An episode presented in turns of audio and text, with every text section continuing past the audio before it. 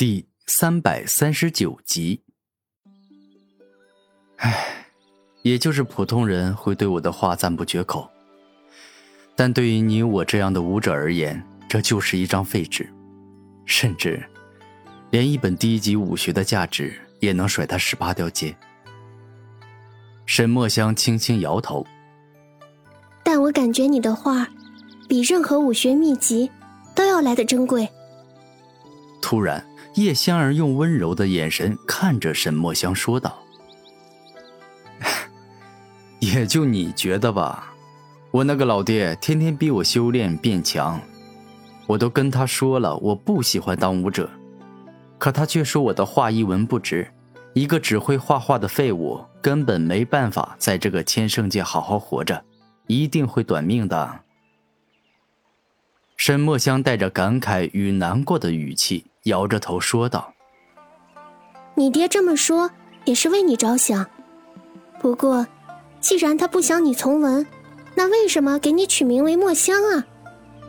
叶香儿虽然认识沈墨香很久了，但一直没问过他名字的由来。唉，那是因为我沈家的创始人觉得，孩子的名字不能全由父母做主。应该也让孩子自己参与，于是想出了以抓阄来命名，为每一个新生儿准备刀、枪、毛笔、算盘、饭勺等等东西，任由孩子抓阄，他喜欢什么就选什么。根据我父母的描述，那个时候的我瞪大着一双眼睛，左看呀右看呀，思考了好久，最终我选了一支蘸墨的毛笔。于是父母一番商量之后，便给我取名墨香，而这或许是命运吧。当年的我所选择的，正是我今后最喜欢的。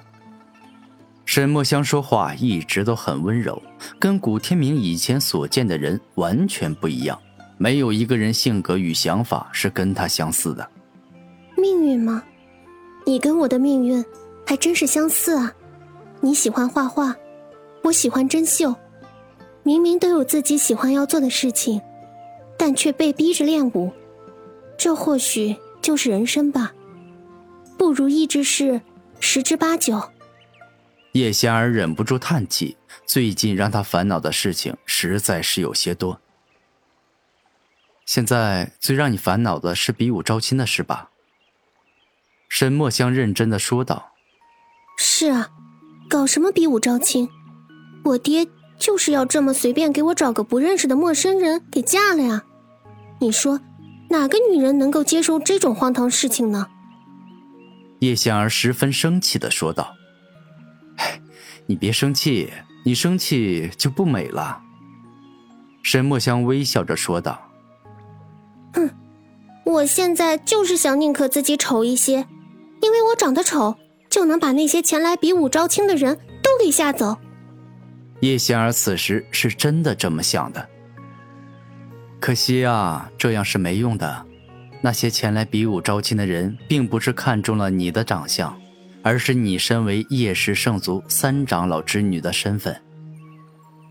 沈墨香虽然爱画画，是个文质彬彬的读书人，但对于这个世界的现实与真相也比较了解。是啊，所以我不管做什么都没有用。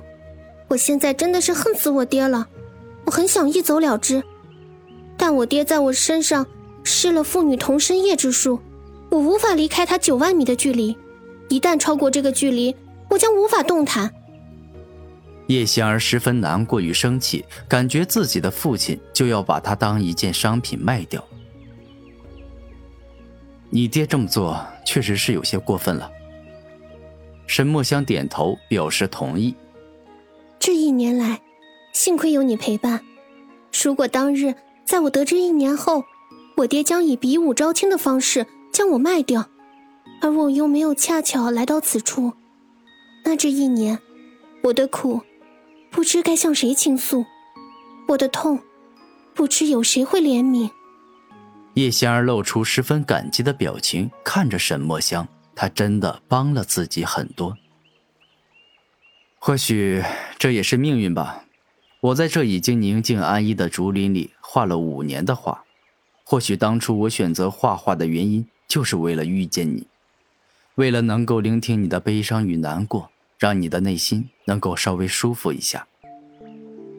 沈墨香对于叶香儿一直很好，这种好已经超过了普通的男女关系。哦，对了，我为你操作的《香儿冒险记》昨天刚好画了一个新故事。你这次是乘船出海，在一路上你看到了成群的鱼儿，好像跳舞一样；跃出了海面，也看到了很多曾经没有见过的海洋生物。最后，你来到一座美丽而宁静的小岛，在这座岛上有着一群和蔼可亲的原住民，他们爱烧制各种各样的美食，还喜欢举办篝火晚会。你跟他们在一起做游戏，一起跳舞，露出幸福的笑容。沈墨香将手中的一小册，好似漫画书般的《香儿冒险记》递给了叶香儿。墨香，你对我真好，不仅时常陪我说笑解闷，甚至还劳心劳力的为我专门创作了一本连环故事画。我真的是太感谢你了。叶香儿露出感动的表情。